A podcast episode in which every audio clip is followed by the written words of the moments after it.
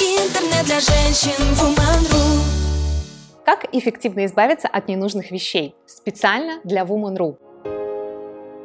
Привет, меня зовут Алина Шурухт. Я профессиональный организатор пространства, женский тренер и основатель школы «Язык порядка». Пункт первый. А вдруг эта вещь мне пригодится? Спросите себя, что самого страшного может произойти, если через некоторое время вещь вам понадобится. Вот, скажем, избавились вы от белой блузки, и через некоторое время она нужна вам для делового мероприятия. Что вы сделаете? Первый вариант – одолжите у мамы или подруги. Второй вариант – купите новую блузку, которая вам нравится. Третий вариант – оденете вместо белой блузки нежно-голубую. Вот и все. Вторая отговорка. А вдруг я похудею или наоборот поправлюсь? Это тоже еще одна очень распространенная отговорка. У всех из нас бывают разные периоды в жизни.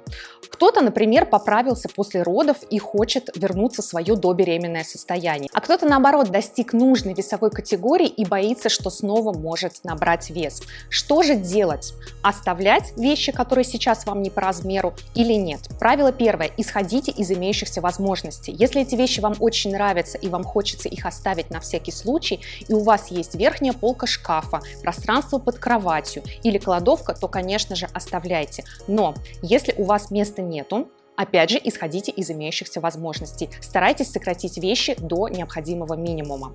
Правило второе. Прислушивайтесь к собственным чувствам. Не все то, что мы храним, на самом деле нам нравится. Вспомните, как вы чувствовали себя в этих вещах. Возможно, вы то и дело поправляли бретельки, одергивали юбку, прикрывали слишком откровенное декольте. Если это действительно так, Избавляйтесь от этих вещей без зазрения совести. Ну и правило третье. Помните о том, что мода меняется. Меняются ваши вкусовые предпочтения и меняется мировоззрение.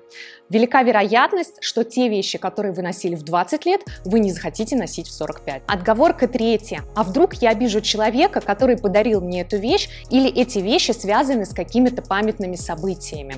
У меня есть замечательная история на этот счет. Однажды моя подписчица рассказала мне о том, что они всей семьей хранят большую вазу. Эту вазу подарили им родственники. Эта ваза им очень не нравится, и поэтому они задвигают ее в дальний угол квартиры. Но когда родственники приезжают, они снова достают эту вазу, и ставит на самое видное место. Подумайте, пожалуйста, о последствиях. Во-первых, вы храните вещь, которая вам не нравится. Во-вторых, ваши близкие люди искренне думают, что подарок вам понравился, а это чревато тем, что вы в дальнейшем будете получать ненужные подарки. Научитесь благодарить и просить прощения за то, что вещь вам не пригодилась. В конце концов, подарок нужен для того, чтобы принести вам радость в момент дарения. Если дальше он вам не нужен и не приносит удовольствия, смело избавляйтесь. Если у вас много вещей, связанных с памятными событиями постарайтесь оставить только те, которые дороги вашему сердцу. Остальные сфотографируйте и вставьте в фотоальбом. Отговорка четвертая. Я потратила на эту вещь кругленькую сумму денег. Когда мы потратили деньги на что-то ненужное, у нас возникает чувство вины.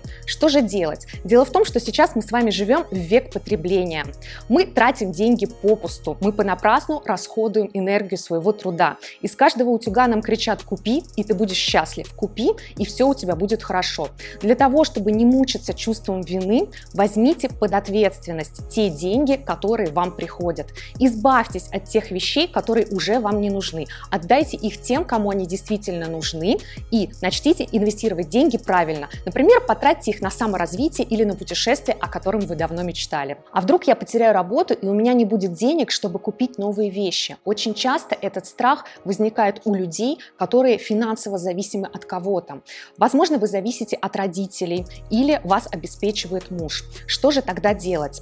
Направьте свой страх в действие. Если сейчас у вас нет стабильной работы, а, постарайтесь получить хорошее образование и а, вкладывать усилия в развитие своего проекта. Если вы, например, занимаетесь воспитанием детей и не собираетесь в ближайшее время выходить на работу, а может быть вообще не собираетесь, развивайтесь в каком-либо хобби. Те женщины, которые хорошо шьют, могут впоследствии зарабатывать шитьем. Те женщины, которые в совершенстве знают английский язык, всегда могут устроиться в любую зарубежную компанию и заработать. Просто направьте свой страх в действие. Друзья, сегодня я рассказала вам о пяти самых распространенных отговорках, которые мешают нам избавиться даже от тех вещей, которые нам не нужны, которые находятся в неисправном состоянии и не доставляют нам радости. Возьмите себя в руки и избавьтесь от них наконец. Удачи! Удачи! С вами была Алина Шурухта, специально для Woman.ru. Интернет для женщин Woman.ru